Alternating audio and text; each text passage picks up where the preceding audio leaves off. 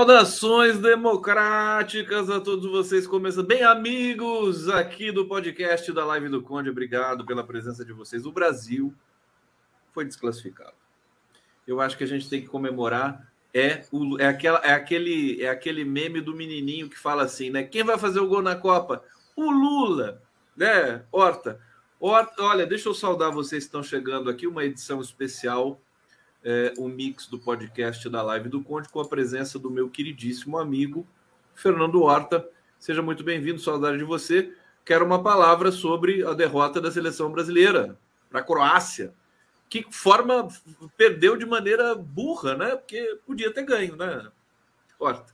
Tudo, Tudo bom, Conde? Um abraço para quem está nos, quem tá nos ouvindo, um abraço para quem está nos vendo.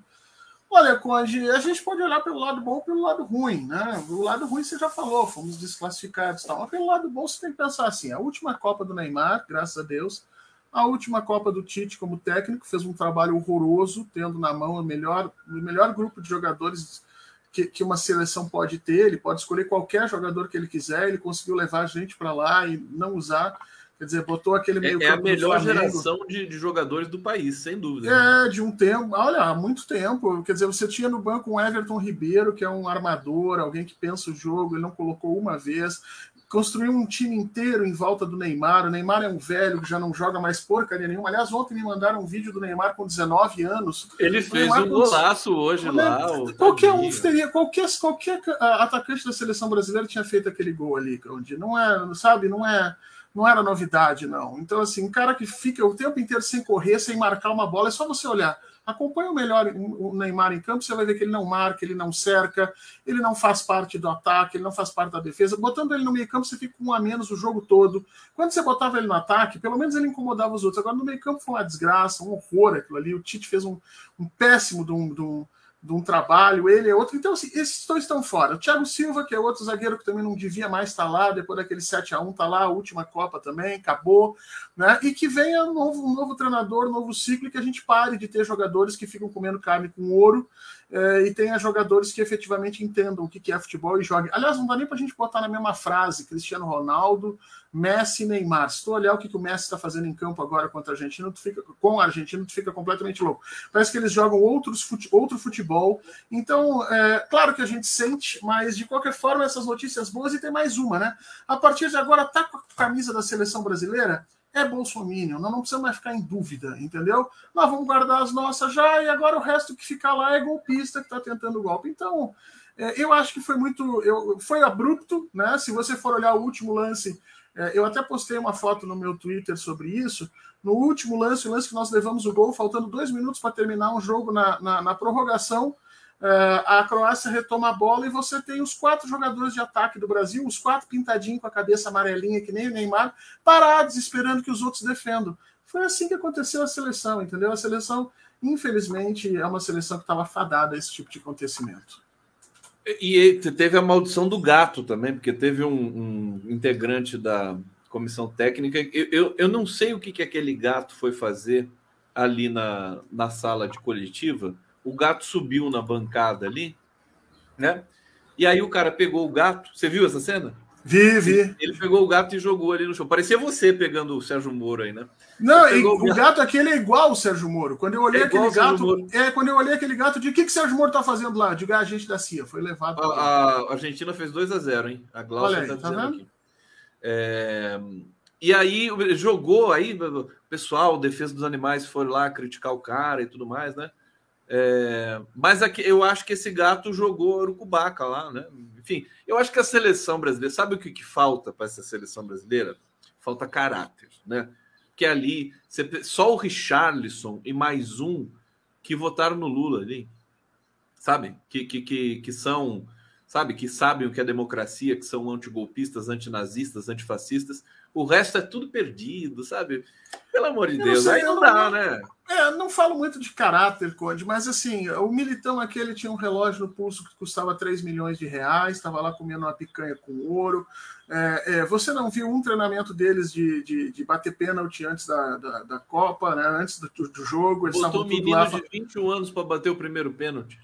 Tava lá fazendo dancinha, entendeu? Então, assim, eu acho que estava tudo errado. Já começa pelo Tite que está errado ali, fazendo um trabalho horrível, e depois colocar o Neymar como centro de um time.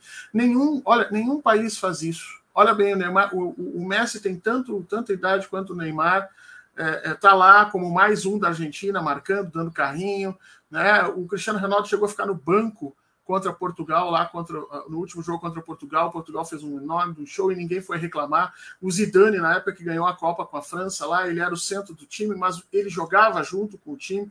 O Neymar fica esperando que os outros façam as coisas, ele vai lá, dá uma ciscadinha para um lado, para o outro. Bom, acabou, Conte. Acabou isso e a gente tem que se preocupar agora. Acabou. Vamos nos preocupar com o nosso país, que está saindo também de, um, de uma. Está é, fechando um ciclo. Tenebroso.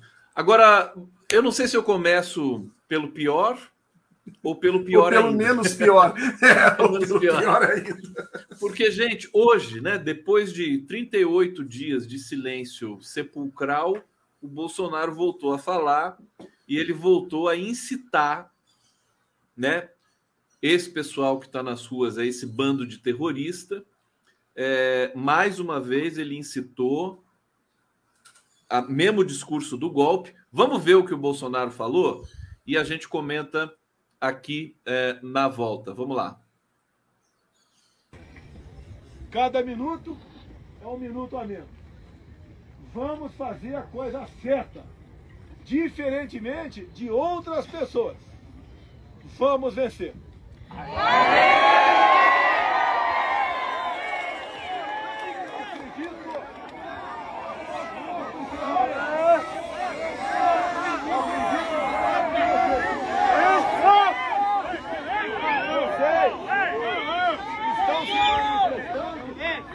forma democrática,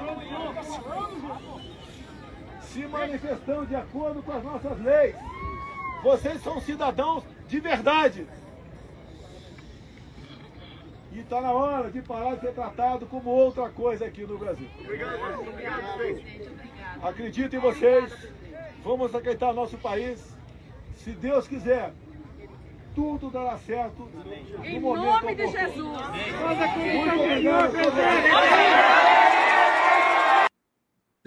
Tem uma outra Não imagem aqui. Sem ter certeza absoluta do que está acontecendo. Obviamente, não estou aqui quebrando o silêncio. Estou falando algo que sempre disse a todos vocês. Alguns falam do meu silêncio. há poucas semanas, se eu saísse aqui tudo seria detufado. Tudo seria detufado. Todos nós sabemos o que aconteceu ao longo desses quatro anos, ao longo do período eleitoral, e o que. Ô, Hortinha, para resumir, ele retomou o discurso de sempre, é, golpista, né, e incitador, é, inclusive de violência. Te preocupa essa, esse retorno? Há dois dias da diplomação do Lula? Vamos lá, Conde. Primeiro, ele começa com uma frase brilhante, intelectualmente fantástica, característica de Jair Bolsonaro. Cada minuto é um minuto a menos. É, se ele não tivesse falado, a gente não saberia disso, né, Conde?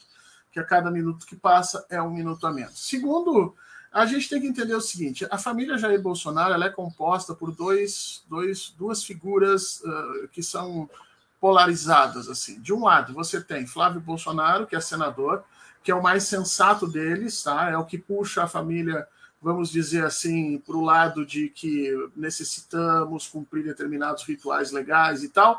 E do outro lado você tem o Carlos Bolsonaro e, e obviamente o Eduardo Bolsonaro, mas mais o Carlos, que são as criaturas mais perversas e, e, e antissistema que você possa imaginar.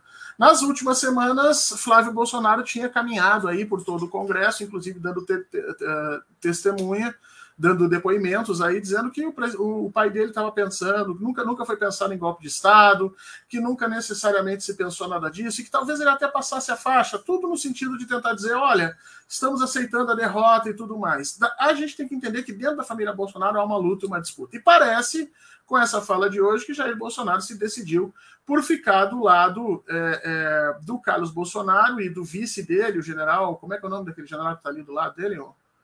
Braga, Braga Neto. Neto. Isso, vice. Eh, acho que ele ficou do lado do Carlos Bolsonaro e do Braga Neto, que querem golpe, e não do lado do Ciro Nogueira e do Flávio e do Flávio Bolsonaro, que queriam uma transição e que o Bolsonaro fosse para a oposição para pensar já em 2026. É muito preocupante o que está acontecendo. Parece que esse homem finalmente se decidiu para qual lado ele vai, parece que ele vai efetivamente para o golpe. Agora, nada disso é novo, né? Quando a gente já estava avisando disso há muito tempo. A novidade era imaginar que ele fosse passar a faixa mesmo, numa boa, que ele fosse aceitar. O que nós temos que fazer agora, entender agora, é o que nós vamos fazer com essa criatura. E aí, historicamente, é aquilo que a gente diz não foge disso, né? O fascismo nunca descansa, o fascismo nunca para, o fascismo nunca é contido com palavras, o fascismo nunca é contido na base da conversa e da democracia, o fascismo precisa ser engaiolado, literalmente. Essas pessoas precisam começar a ser presas.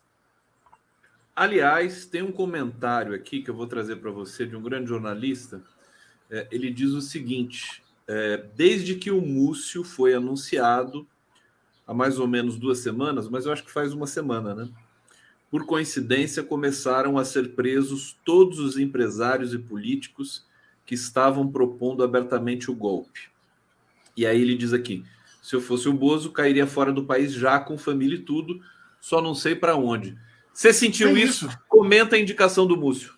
Não, tem isso também, Conde. Hoje ficou, ficou claro que o Partido Liberal não vai ter dinheiro para pagar o Jair Bolsonaro. O Jair Bolsonaro estava querendo receber 39 mil reais por mês do partido, mais do que ele já recebe, ele já deve receber uns 70, 80, talvez mais de 100 mil reais de aposentadoria. Ele queria receber mais 39 por mês, mais ter uma casa que custa mais uns 20 mil por mês aqui, próximo de onde eu moro, é, é, num condomínio chique, mais lá para cima, pago também pelo partido, e parece que o partido não vai conseguir fazer isso porque o uh, Alexandre de Moraes bloqueou aquelas verbas do partido, então não tem dinheiro para ele. Não tem dinheiro, ele tentou necessariamente negociar aí uma certa anistia, não conseguiu, e acho que ficou muito claro que uh, as instituições brasileiras não estão a fim de afrouxar, e se não vão afrouxar, ele também não vai afrouxar do outro lado, e nós vamos ter uma situação dessas mais complicada. A, a, a colocação do Múcio, a indicação do Múcio, é, no meu entendimento, uma indicação correta a partir de uma estratégia errada. Tá? Uh, a figura do Múcio é importante porque é uma figura uh, uh, que dialoga efetivamente com os militares, que é uma coisa que o Partido dos Trabalhadores tem muita dificuldade de fazer. ah, nunca se preocupou efetivamente em, em, em, trabalhar com defesa, com segurança, com um grupo de militares. Tem pessoas boas para fazer isso, mas parece que não houve essas pessoas. Então é uma indicação certa, tem a confiança lá do Lula, embora esta figura também tenha trabalhado pelo golpe contra Dilma e tudo mais, a gente sabe disso, mas tem a confiança do Lula, então é uma pessoa que você pode pegar o telefone e conversar diretamente, eu dizendo você é Lula, né? É, é, então, isso, isso é bom. Agora, a estratégia é equivocada. A estratégia é tentar apaziguar com os militares. Então, ele já falou nesse momento que vai colocar como, é, como ministro, da, ministro do Exército o mais antigo. Vamos lembrar o que significa isso. Os militares têm um plano de carreira que não é nem um pouquinho meritocrático. É apenas o seguinte: se você estiver vivo, você chega a general.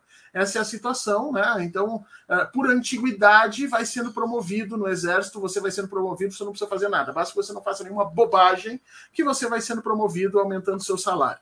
É, praticamente todos eles chegam até coronel, de coronel em diante, aí existe politicagem. Você precisa ser político, você precisa rezar pela cartilha dos seus superiores para ir galgando os cargos até general de exército. Enfim, tem três tipos de generais, né? De divisão, de brigada, de exército. Você precisa necessariamente fazer politicagem a partir daí.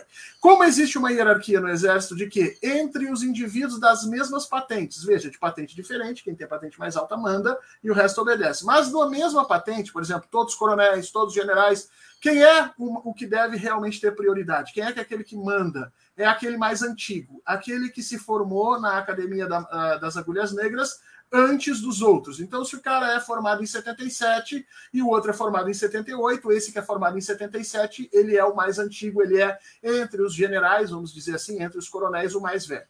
Quando o Múcio diz que vai colocar como, como chefe do exército o mais antigo, ele está dizendo: não vou interferir na carreira de vocês. Vocês vão continuar recebendo as suas benesses, tendo a sua vidinha numa boa, competindo politicamente por medalhinha sem maiores problemas. Ao fazer isso, ele levanta uma bandeira é, de, de uma bandeira branca com relação ao exército. E aí acaba premiando todos esses militares que de alguma forma se aliaram e permitiram que Jair Bolsonaro chegasse onde chegou. Ou seja, de novo, nós estamos fazendo uma, uma, uma espécie de anistia aos militares, de novo, nós estamos a, a, acenando com uma pacificação, ao invés de necessariamente fazer as mudanças que precisam ser feitas. Uh, acho que é uma estratégia equivocada, embora o nome do Múcio seja um nome correto.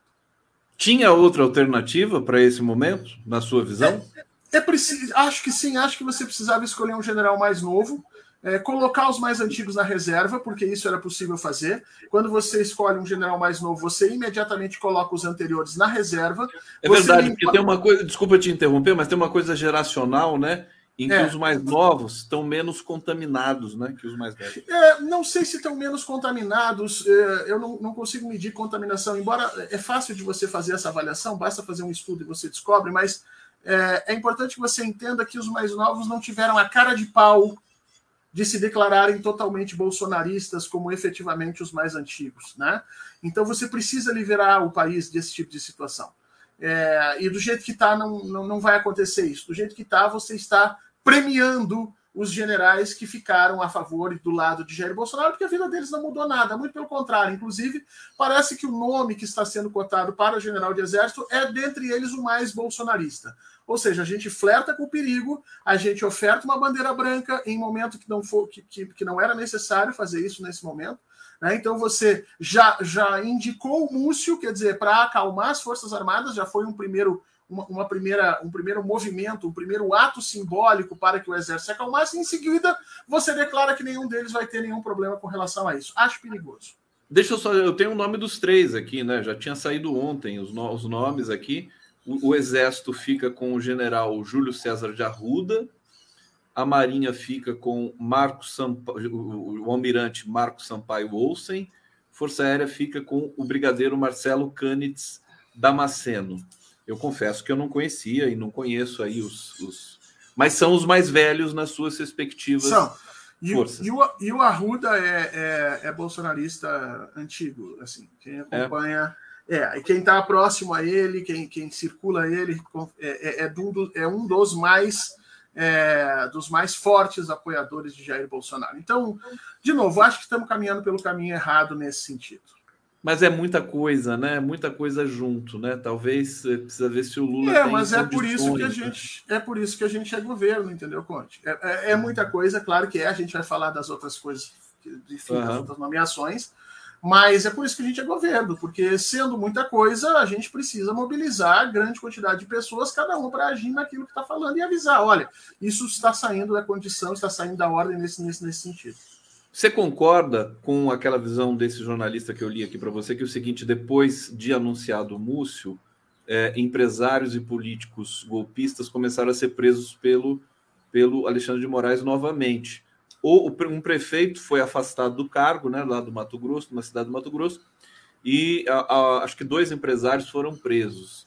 Você acha que. Acho que não. Não? Acho que não, acho que, acho que não tem nada a ver. Esses, esses empresários estão sendo presos por crimes que cometeram uh, já há algum tempo, ou por coisas e questões, questionamentos que foram feitos. Quer dizer, um deles falou em chamar os CACs, pediu abertamente que as pessoas armadas viessem para o golpe. Outros já estão sendo monitorados pela Polícia Federal e pelo Alexandre de Moraes há algum tempo. Acho que essas duas coisas não têm nada a ver e acho muito temerário que esse, esse jornalista tenha dito isso, porque ele está criando uma teoria da conspiração. Ele está criando. O Múcio ainda nem, nem tinha sido nomeado, não foi nomeado ainda, ele só foi indicado até então. E aí uh, veja que o jornalista já começa a colocar sobre ele uma certa pena conspiratória, como se o Múcio estivesse aliado com o Alexandre de Moraes e os dois para conter os militares. Isso é muito perigoso. Acho que isso não devia nem, em termos de responsabilidade da informação, isso não devia ter sido colocado assim. Não, mas foi me dada em off, eu que estou revelando.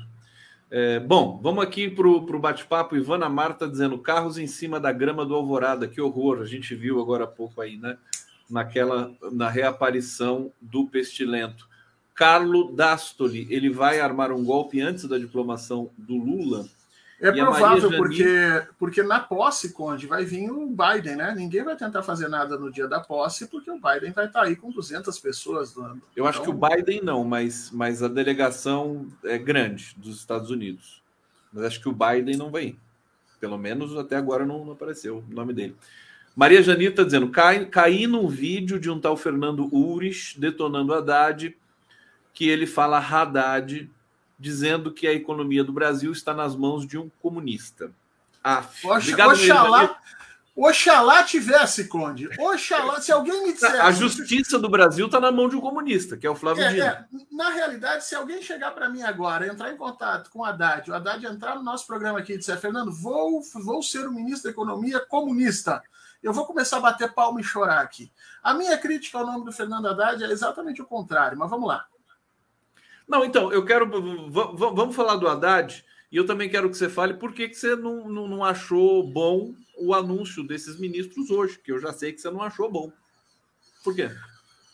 É, vamos lá. Primeiro, uh, primeiro vamos colocar as coisas boas, né? As coisas boas é o seguinte: nesses cinco ministros você já tem aí o nome dos presidenciáveis para 2026. Acho que fica muito claro isso. Lula deixa claro que essas são as pessoas que estão na coluna vertebral do seu governo, são as pessoas que estão ali em posição mais importante. É, e eu acho que entre Haddad e Dino nós teríamos ali, uh, talvez com o Rui Costa ainda correndo por fora, mas nós temos aí o grupo que está imediatamente já apontando para 2026. É, achei ruim por três motivos. Primeiro, porque o presidente nomeia no primeiro momento só homens brancos e velhos para os cargos, né? Não precisava todo mundo estava esperando, ou tinha a possibilidade de você fazer história nomeando como chanceler uma mulher pela primeira vez na história do país, o que seria maravilhoso do ponto de vista da representatividade, seria maravilhoso porque temos quadros muito bons no Itamaraty que são mulheres, Nada contra o chanceler que foi colocado, que até onde eu sei é tecnicamente muito bom, mas você poderia ter alguém tecnicamente muito bom e com representatividade, né? Você quebraria essa, essa, essa onda de, uh, uh, de só homens brancos e velhos sendo nomeados, você faria uma diferença ali dentro e já uh, se colocaria, vamos dizer assim, trazendo mulheres para o governo numa pasta onde nós temos uma profusão de pessoas capazes de fazer isso. Então você ganharia essa oportunidade. Não foi feito. Acho que isso foi, uh, foi, foi, foi, uma oportunidade que nós perdemos, né? E vamos ver como é que a coisa vai andar a partir daí. Uh, não, não gostei do, do, do, Fernando Haddad na economia. Não, eu já tinha mencionado isso antes aqui. Primeiro, assim, o Haddad certamente é uma pessoa que tem condições de atuar em vários dos ministérios pela capacidade intelectual dele, pela capacidade de trabalho dele, pela honestidade dele e principalmente pela proximidade com que ele tem com o Lula, né? É, nós sabemos que ali existe uma relação muito próxima, o que facilita demais essa nomeação. Agora, veja bem, eu queria alguém no Ministério da Economia que tivesse condições de estar dando umas caneladas, Conte, porque nós vamos precisar mudar o rumo da economia brasileira de uma forma muito, muito grande nesses, do que tem sido nesses últimos seis anos. Né? Então, precisava de alguém que tivesse capital político, disposição, é, energia para dar umas caneladas mesmo, para chegar e botar o mercado no lugar dele, para tomar determinadas decisões que vão ter um custo político grande. E eu tenho a impressão que o Haddad não, não pode fazer isso. Não pode fazer isso porque ele é um nome presidenciável para 2026, você não pode ter um cara desse dando canelado. Não pode fazer isso, porque já no início me parece que ele está sendo colocado numa condição de babá do mercado, me preocupa muito isso. Ele foi é, se ele ficar com... no papel de vitrine, assim, não vai ser bom realmente. Mas, mas eu acho que não, né? O Haddad acho que não se colocaria nesse plano, né? Conhecendo é, mas será, será, que, será, que, será que ele vai ter é, disposição de dar essas caneladas? Será que ele vai ter disposição efetivamente de ir lá e, e, e batalhar pelo fim é, é, do, do, teto? Será que ele Olha, a gente de deixa eu só fazer um paralelo. Investidor? Deixa eu só fazer um paralelo é, para a gente avançar, que essa análise é importante, né? É, quando ele foi ministro da Educação, ele, ele foi para cima de muitos interesses ali no campo da educação. E quem implementar aqueles programas é, foi um gesto que contrariou os, os grandes. Foi mas... investidor da educação no Brasil, da iniciativa privada, mas depois acabou se beneficiando também, porque o ProUni ajudou muito as, universidades privadas e tudo mais. Mas é, ele, ele eu, eu, lembro, ele tem aquele jeitinho, né? É, é, muito sofisticado e educado, mas ele vai para cima. Na prefeitura de São Paulo também ele foi para cima de muita coisa que estava ali pendente, dívidas de PTU, né? Ele teve de bater de frente para fazer ali aquela aquele é, revitalizar o centro, né, com fechando a Avenida Paulista e tudo mais, e outras, né, outras coisas. Eu acho que ele tem o perfil para dar canelada, mas eu pensei aqui, então te devolvo, mas eu pensei que quem vai dar canelada não é o próprio Lula, quer dizer, porque o Lula disse que ele é o, ele vai ter o ministro, mas é ele que vai mandar. Você viu ele falar isso? Não, é certo que é. O presidente Lula, ele não. O perfil de governança, até onde eu sei, o perfil de governança do presidente, das pessoas que eu conheço que trabalharam com ele, não é um perfil de, é, é, de delegar questões e fingir que não é mais com ele. É um perfil de acompanhar, especialmente os ministros, um pouco mais de perto a, aquelas, a, aquelas ações. Então, eu acho que esse não é, não é o problema. O problema é que, ainda que o Lula venha para dar as caneladas, né? A figura que vai ser colocada na mídia, a figura que vai ser questionada, a figura que vai ser colocada em evidência, vai ser sempre o Haddad. Né? E aí a minha pergunta é exatamente essa: se o Haddad tem é, algum tipo de uh, uh, algum tipo de ideia, de plano para 2026, ele vai querer amealhar capital político com relação a isso, vai querer eh, ser bem visto pelo mercado, ser bem visto pela, pela população brasileira, pela classe média brasileira. E será que nós queremos um ministro da Fazenda que nesse momento queira ser bem visto pelo mercado? Será que é isso que nós queremos? Será que nós queremos alguém que venha compor nesse momento?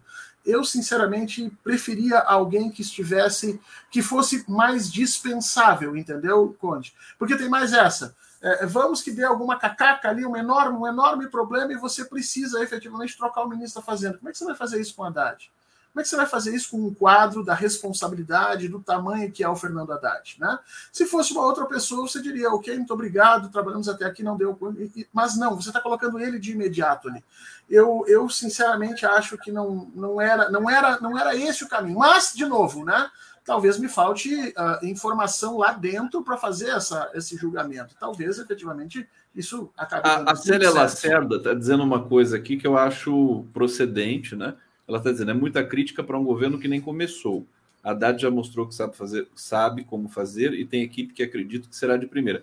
Quer dizer, tem isso, né? A esquerda sempre é muito exigente e, particularmente, o Fernando Horta, né? Em geral, o Fernando Horta ele está sempre é, você você tem uma visão assim que é, é, bastante crítica sempre, né? Com os gestos aí, as, as ações é, é, desse do, da esquerda brasileira. E aí, o que, que você responderia para Célia? Ah, eu acho que a função é essa. Eu acho que quem. É, existem, existem pessoas que elegeram Luiz Inácio Lula da Silva e acreditam que resolveram o problema simplesmente no dia da votação. Ganhamos, então agora eu vou descansar. Tudo que o Lula fizer está certo e eu não tenho nada a ver com isso. E esse é o primeiro caminho para a gente ter uma, um, um susto muito grande porque esse é um governo de coalizão, ou seja, um governo de frente ampla, onde tem inúmeras forças que estão trabalhando diariamente para puxar o governo mais para o centro e talvez até para uma centro-direita. Se nós da esquerda não fizermos o nosso papel de criticar e dissermos o que, que a gente tem ou não tem que fazer, nós vamos dando espaço para essa gente puxar o governo para lá. Então, de minha boca, vocês vão sempre vão ouvir críticas a partir das coisas que eu imagino que possam ali adiante dar algum problema. Agora, eu acho que um nome que é inquestionável, que, que caiu, assim, encaixou muito, muito bem, é o do Flávio Dino na Justiça. Queria saber o que, que você pensa disso. Não, acho que é um nome tecnicamente perfeito para colocar lá. Eu acho que tem um respaldo muito grande por ter sido juiz, por ter, por conhecer essa linguagem o tempo todo. E acho que foi bem acertado também, porque parece que o Senado vai nos dar menos problema do que outros lugares. Eu, em outros momentos, defendi que talvez nós precisássemos de um senador forte, como seria Flávio Dino, e outras pessoas para o Ministério da Justiça, que nós teríamos outros nomes lá. Mas com o Senado já meio que organizado, veja que a PEC passou lá, ele só nomeou, ele só indicou o Dino depois da aprovação da PEC no Senado. Né? E a PEC passou no Senado com 13 votos de vantagem, ou seja, foi muito mais tranquilo do que se imaginou que fosse. Diante disso, eu acho que a, a, a, análise foi: o Congresso, o Senado nos parece ok. Então, podemos efetivamente colocar Flávio Dino num local onde ele vai ter por função transformar um, um dos cancros que foram que foi efetivamente o, o, as forças de segurança no Brasil nos últimos seis anos. Quer dizer, ele vai ter que mexer em Polícia Federal, ele vai ter que dialogar diretamente com o Ministério Público, ele vai ter que reorganizar a questão das polícias, o armamento que está sendo hoje parte do grande problema que o Brasil tem, ele vai ter que lidar com essa gente toda e é uma pessoa que tem condições para isso. Então, acho que é um acerto bem grande.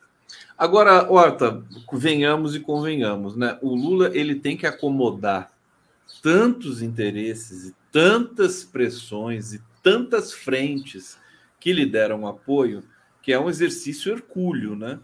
Por isso que eu defendo. É, por isso que eu acho que nós perdemos a oportunidade de acomodar já um cargo importante para uma mulher, de colocar alguém na economia que fosse mais, vamos dizer assim, não político, que fosse uma pessoa do próprio da, da própria relação de mercado, que tivesse condições de estar ali, entendeu? Você poderia acomodar isso, trazer o Haddad para outro espaço onde ele não onde ele não estivesse sujeito a chuvas e intempéries, porque a economia, Conte, vai ser o lugar onde todo mundo vai jogar pedra.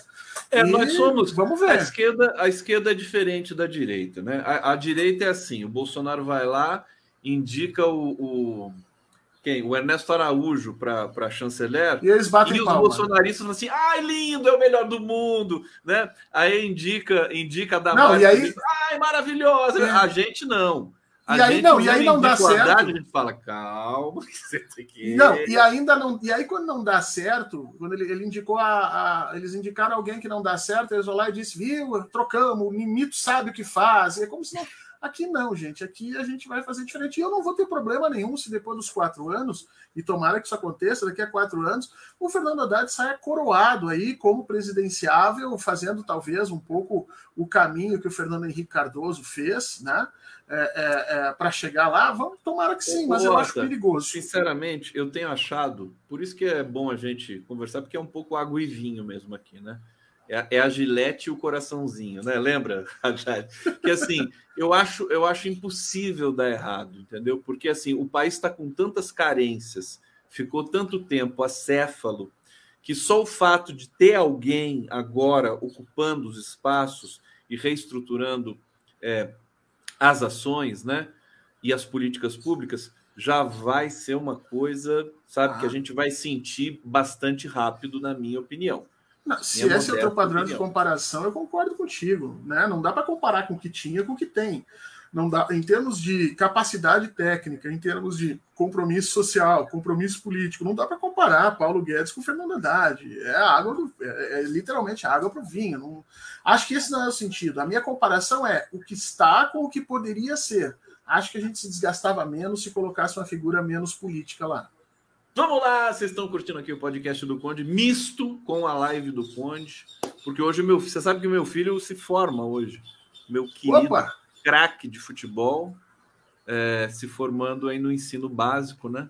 No Fundamental 2, nono ano, craque. É uma figura fantástica. A gente, os filhos, os filhos deixam a gente muito, é, é muito melhores, né, Horta? Você que eu tem divido, três... é, eu divido o mundo entre as pessoas que têm e as que não têm filhos. É, é, uma, é, é uma forma completamente diferente de você, de você entender as coisas a partir do momento que você tem filho. Tá aí o Hortinho aqui no nosso, no nosso, nosso encontro. Vamos falar da, da aprovação da PEC, porque foi uma coisa muito boa, a meu ver. Você achou?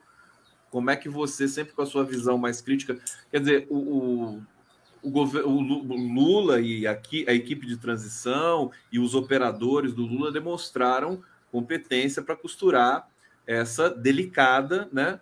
É, esse delicado acordo ali com Rodrigo Pacheco, Arthur Lira, a gente vai ver na Câmara dos Deputados agora como é que vai ser. É, e já aproveita para dar um preâmbulo aí dessa relação executivo-legislativo a partir de 2023, tendo em vista que o orçamento secreto pode até continuar. Você já está sabendo disso, né? É, tem um ruído aí. Primeiro, assim, a, a, aprovação da PEC no Senado foi uma vitória grande, mas já era um, já era esperado. Né? O Senado, ele foi, durante todo o governo Bolsonaro, ele foi um reduto de, de segurança que a civilização teve contra o bolsonarismo. Muita coisa é, o Senado segurou ali no peito, apesar de ter criaturas estriônicas ali, como Girão e tudo mais, e Jorginho não sei do que, aquela gente maluquete lá. É, ainda assim, é, houve ali uma organização da casa para assegurar muito absurdo de Jair Bolsonaro. Então, das duas casas, certamente o Senado era de onde nós esperávamos que viria menos problema, e que foi o que aconteceu. Agora, na Câmara teremos problemas sérios, principalmente porque a questão do, é, do orçamento secreto é a moeda de troca do Arthur Lira. O Arthur Lira está dizendo: olha, eu posso ser malzinho ou posso ser bonzinho. Eu sendo bonzinho, vocês vão ter facilidades de aprovar algumas coisas aí. É, eu sendo malzinho, vocês vão comer um cortado. Só que para eu ser bonzinho, eu quero o orçamento secreto mantido. O Lula, é, por um lado, fingiu que não era com ele, que ele não ia se meter nessa, nessa questão, mas parece que há já sim uma, uma conversa em que o STF deve é, se opor a esse orçamento secreto, e parece que houve conversas aí entre o STF, representantes do STF, representantes do Executivo, porque o STF quer saber também se o Executivo, porque antes o Executivo era a favor do orçamento secreto e só o STF ia dizer contra, ia ficar difícil, ia ficar complicado. Agora, se Lula também é contra, o STF dizendo, bom, nós podemos resolver essa questão. E o Arthur Lira, sabendo disso, parece que já deu uma gritada aí, dizendo que se o orçamento secreto for barrado pelo STF, o acordo político que está estabelecido ali com Lula deve mudar. Sim, estremeceu ali. Só que tem, tem algumas coisas aí, tem alguns pressupostos que precisam ser postos aí, né? Um, pressupostos que precisam ser postos, você gostou, né? Você gostou? É, precisam ser ditos, né, Conde? Precisam ser ditos. ser ditos, né? Vamos fazer aqui, né? Ah, é porque, porque, assim, a posição do Lula sobre orçamento secreto é pública e notória há muito tempo. É uma coisa assim, ele já xingou de tudo que é nome o orçamento secreto. Mesmo assim, o Lira conversou com o Lula, tal, articularam ali, não sei o quê. Vazou, né, em, aí na sua terra, em Brasília, que o Lula estaria conversando com o ministro do STF sobre isso e aí o Lula já a, tranquilizou o, o, Lira. Não sei se o Lira se tranquilizou, mas ele, ele disse o óbvio, porque o Lula não é do tipo que fica conspirando com outros poderes. Eu acho que não cabe também, né? É, ou não, Fernando Horta. O Lula já disse: eu não vou me meter na eleição da Câmara, eu não vou me meter no Judiciário. Decisão do STF se cumpre e, e o Legislativo conduz a sua, a sua história. Eu acho que o Lula tem essa posição muito clara. Você não acha? Não, mas não é uma questão de conspiração, Conde. Eu não falo aqui em conspiração. Eu falo o seguinte: a posição do STF já é conhecida há algum tempo. O STF é contra o orçamento secreto. Já a decisão liminar da Rosa Weber mandando parar, essa decisão foi descumprida na maior cara de pau. Mas enquanto Jair Bolsonaro estava na presidência, o STF teve que pensar politicamente as suas decisões jurídicas. Então o STF decidiu dar uma esperada nessa questão até ver como é que a construção de poderes ia se dar ali depois da eleição. Quando o Lula assume, o Lula diz claramente: eu sou contra o orçamento secreto. Isso é um absurdo. Né? Então você teria ali, em tese, dois dos três poderes concordando de que isso é um absurdo que não pode funcionar dentro de uma democracia. Uma democracia não pode ter nada secreto. Especialmente. É, é, é... Nossa, caiu agora um trovão aqui. Especialmente dinheiro. Gasto de dinheiro não pode ser secreto. Então eu acho que pode ter havido ali uma conversa assim, entre um ou outro, perguntando: olha, tá, é, é, continua sendo contra, somos contra e tal. E aí o Lira, que está sozinho nessa empreitada, ficou profundamente revoltado. Então não é uma questão de conspiração, é uma questão de saber se o entendimento legal, o entendimento estrito da lei, é, ele vai se chocar contra locos fechados, locais fechados de interesse político, e se nesse choque ele tem chance de ser bem sucedido, porque nós não estamos, vamos lembrar disso nosso país não está vivendo uma normalidade. Nós estamos tentando retomar uma normalidade que acredito que se dê depois do primeiro ano de governo Luiz Inácio Lula da Silva. Então, nesse momento, está todo mundo pisando em ovos. Né? Então, o STF vai dar uma decisão? Será? Se ele der uma decisão com o Jair Bolsonaro na presidência, o Bolsonaro enlouquece na mesma hora, dá, um, dá uma, um pronunciamento junto com o Lira do lado, dizendo que é um absurdo, que é uma ditadura do judiciário, já com o Lula. Vai ser feito isso? E o Lula deixa claro que não que essa é uma questão que os poderes têm que definir. Só que, só que o Lira quer necessariamente, para apoiar Lula, ele quer que Lula continue, de alguma maneira, matando no peito todas as discussões em favor dos privilégios que o, o, legislativo ganhou durante o período Bolsonaro. Essa vai ser uma briga difícil da gente ganhar e vai ser uma briga muito boa da gente ver acontecer, Conte. Tá aí, Fernando Horta, Célia Lacerda daqui mais uma vez. Tive que sair, mas eu acredito que Lula tem que ter nos ministérios pessoas competentes de sua extrema confiança, até diante a frente ampla que se formou. Daí Haddad preenche. Obrigado pelos comentários aqui. Guga Silva está dizendo: o importante é que o Bozo Pandemônio está voltando para as profundezas da onde veio. É, Espero, Alexandre, né? Alexandre Braçandão, Araras, Coletivo Cultura Viva e Cidadania Presente. Como é que você acha que vai se organizar a, a, a, chamada, né? Se é que existe, se é que podemos usar o termo oposição, porque o Brasil, ele, eu, eu não vejo, sinceramente, o conceito de oposição sendo aplicado nesse momento. Eu vejo que tem bandidos, né? É, a, a imprensa tradicional chama o Bolsonaro de líder da oposição. Quem é líder da oposição? Me, me passa a tua visão de como vai se organizar esse jogo de essa correlação de forças aí a partir do Lula subindo a rampa. Fernando Horta. Não, não tem oposição, Conde. Nesse momento não tem oposição. Aliás, nesse momento a gente não sabe nem quem vai ser a situação. Nesse momento não tem nada. O Lula não definiu com quem vai governar e as pessoas não definiram para quem vai na oposição. Acho que o primeiro que disse, teve a coragem de dizer isso foi o Ciro Nogueira, né, que disse: não, vou para a oposição, vou passar quatro anos na oposição. Ali existia, obviamente, uma articulação do Ciro Nogueira e do Flávio Bolsonaro para tentar trazer Bolsonaro para a condição de chefe da oposição. Só que Bolsonaro não se coloca nessa maneira. Bolsonaro nos faz um grande favor. Bolsonaro destrói a oposição a Luiz Inácio Lula da Silva toda vez que ele abre a boca e fala. Quer dizer, ele deixou de pagar as emendas secretas como ele tinha.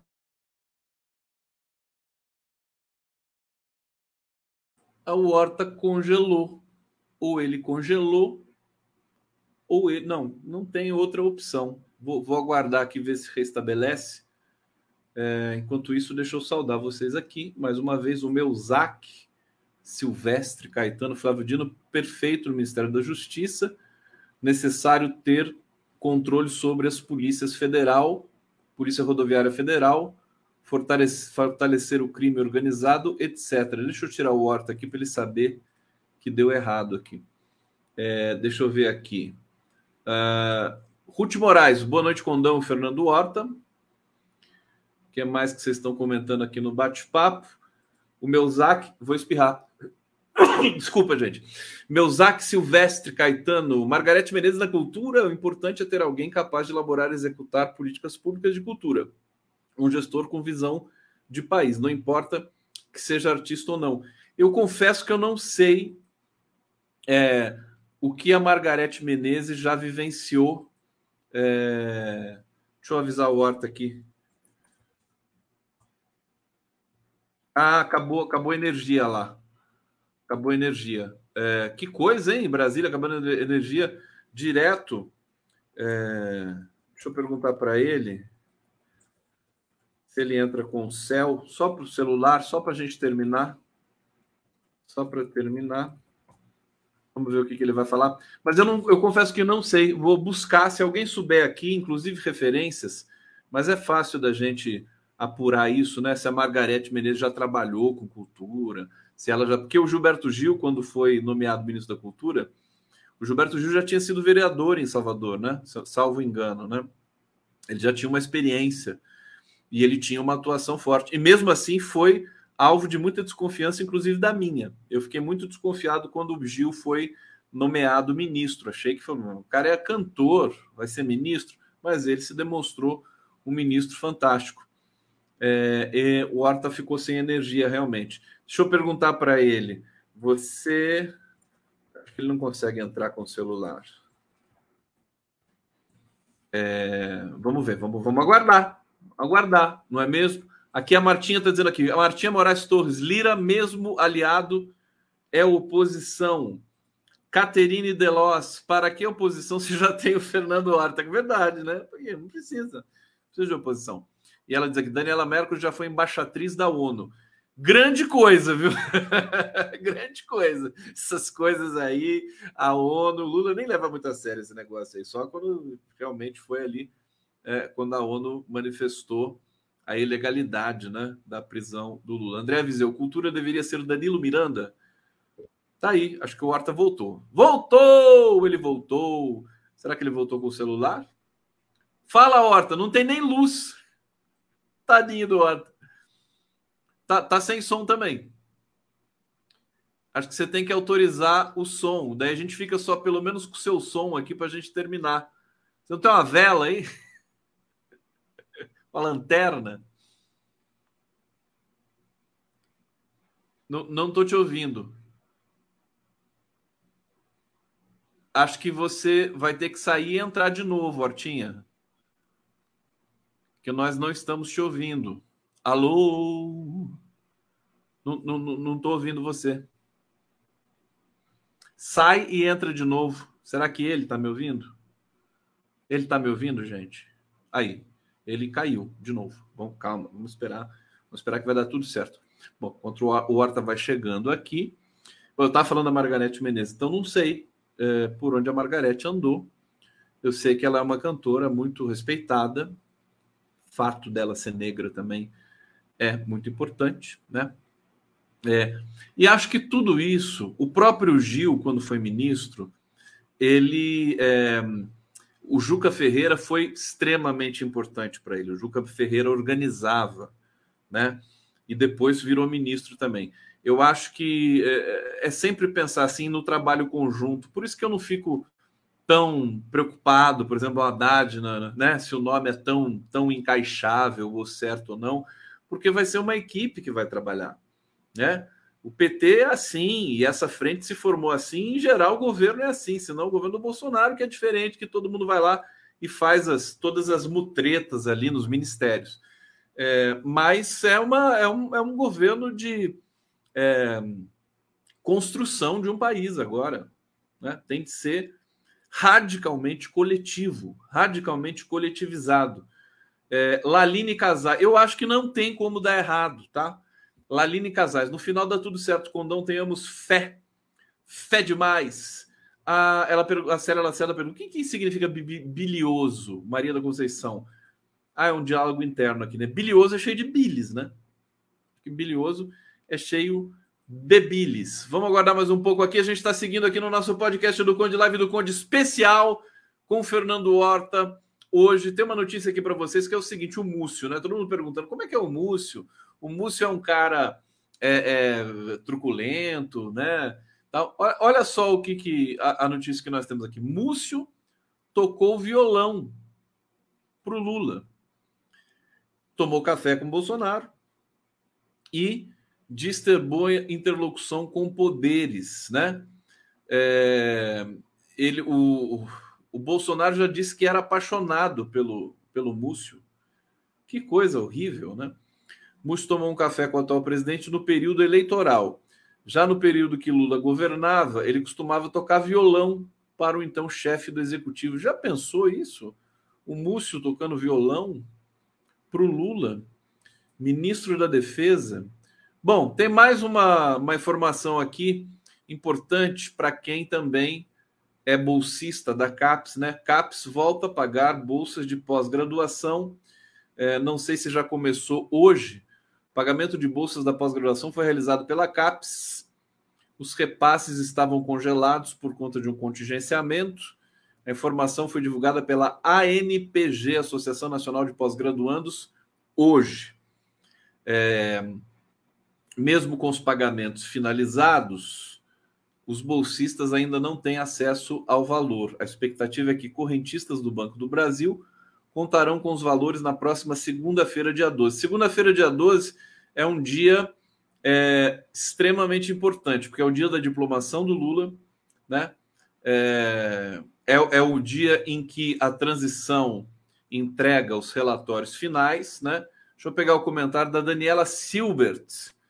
É, temos que convencer esses, esses que chamamos de gado de que a classe dominante é que representa a oposição a eles e não nós. A Silbert me mandou uma mensagem muito bacana, viu? Você tem toda a razão, querida Daniela. Depois eu vou trazer é, a sua mensagem com mais, é, com mais detalhes aqui para todo mundo ver. Basicamente é isso. Quer dizer, esse pessoal que está aí aquartelado nas, nas, né, nessas brigadas militares e tudo mais, isso aí Claro que não é gente, aspas, do povo, né? Não são trabalhadores, até porque eles não trabalham. Se eles tivessem que trabalhar, não estariam ali.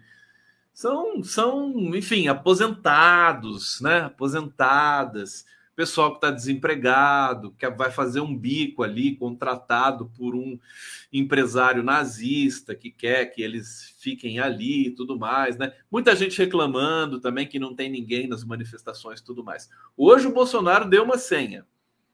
Perigosa essa fala hoje do Bolsonaro, que ele diz assim: é, é, como é que é? O minuto é sempre um minuto, sei lá, ele está ele tá pedindo urgência, né?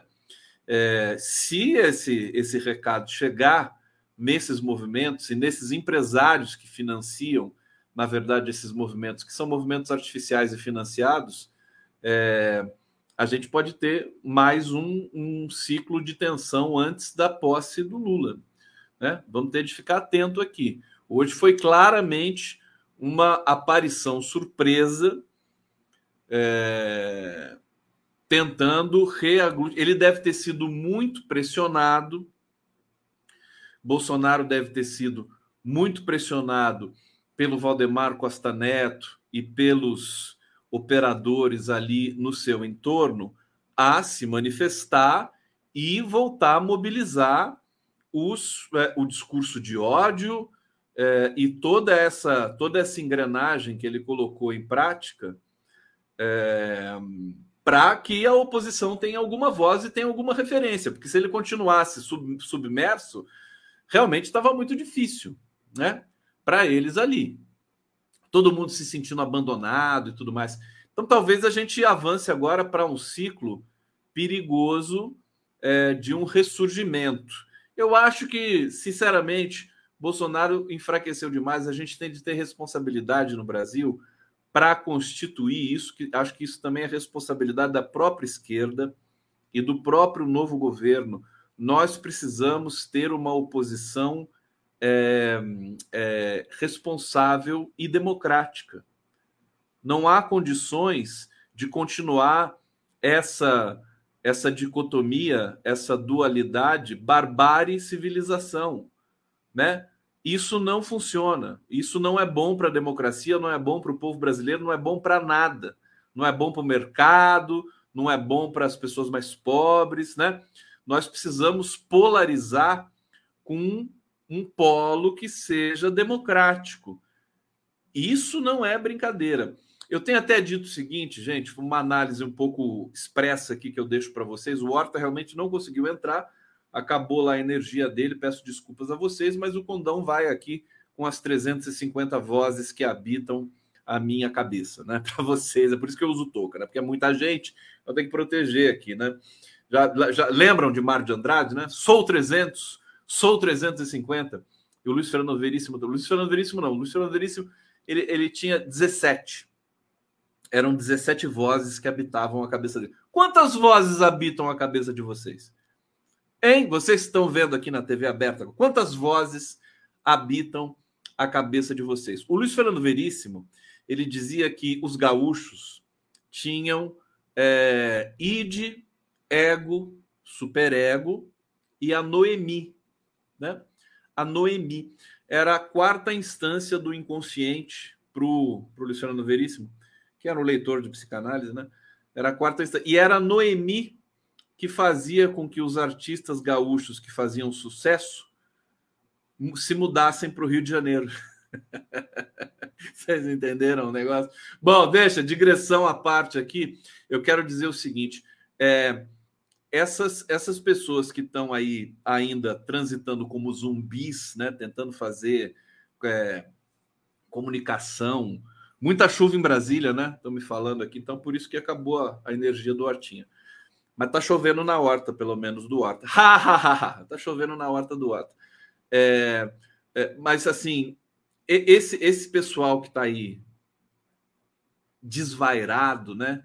Em, de, na deriva, que não sabe para onde vai, que fica querendo golpe, intervenção e tudo mais, eu acho melhor a gente trazê-los, é, forçar a entrada deles no circuito democrático, porque eu acho que assim a gente vence essa, essa disputa. Eu vou tentar explicar melhor isso. A partir do momento que você, por exemplo, justifica a existência do negacionista, o que é o negacionista? Ah, o cara que acha que a Terra não é redonda. É, é, vou fazer uma outra, um outro break aqui. O Horta me deixou sozinho, eu começo a filosofar, hein, gente? Cuidado comigo, viu? Quem não tiver aqui muita energia e tal, paciência, pode, pode já se encontrar, né? Pode ver a, a Holanda né? empatando com a Argentina lá. É, deixa eu pegar antes o comentário da Laline Casais, até porque nós estamos terminando aqui já. Laline Casais, quando um querido foi convocado a participar de um ato público na praça do TSE durante a diplomação do nosso presidente Lula na próxima segunda-feira. A situação em Brasília é muito delicada e precisamos de todos. Tá aí, eu acho que nós, nós vamos vai precisar do povo para o Lula se diplomar de fato. Tem toda a razão a Laline aqui. É, preciso, até porque como é que por que, que o Bolsonaro foi sair hoje, foi aparecer hoje do nada, há dois dias da diplomação do Lula, né? pode estar tá em curso aí uma armação para que esses nazifascistas tomem ali é, as dependências do TSE, né? Que é onde o Lula vai ser diplomado na segunda-feira. Mas para terminar, meus queridíssimos fofos e chegados amigos e amigas e amigues, caras pálidas, tilápicos, né? Aqui do coletivo do Conde, dizer que uh, o, o, a esquerda e a sociologia, por assim dizer, ciências humanas, quando vai, né, quando nós vamos interpretar o, o, as pessoas que violam a lei, traficante, bandido, que são né, popularmente chamados assim, a gente a gente tenta entender por, o que, que levou, o que, que os levar, o que, que os levou a ser assim, né? Então, o bandido, né, o cara que rouba, o ladrão, esse cara tá ali, o pobre, né? Pobre da periferia, que eventualmente rouba uma bolacha. Por que, que ele está fazendo isso? A sociologia tenta entender. A polícia quer bater, prender. A sociologia e, em geral, a esquerda tenta entender. Então é isso que eu quero fazer com os negacionistas que estão aí nos quartéis agora. É tentar entender para trazer para dentro do circuito da racionalidade. Mas isso é assunto para um outro encontro nosso. Eu quero deixar um grande beijo, um grande abraço para todos vocês, encerrando aqui esse podcast live do Conde Especial. Deixo aqui um beijo ó para todos vocês e a gente se encontra na semana que vem. Aliás, não, porque amanhã na live do Prerrogativas eu recebo nada mais nada menos do que o Ricardo Stucker. Ricardinho, rico, Stuquinha, vai falar do trabalho dele com os indígenas e também com Lula. Olha, tá emocionante essa live de amanhã do Prerrogativas. Muitas mensagens é, que me foram enviadas para o Stucker. Vocês vão ficar. Sim, vai, eu já chorei, já vai todo mundo chorar. Ó, beijo para vocês!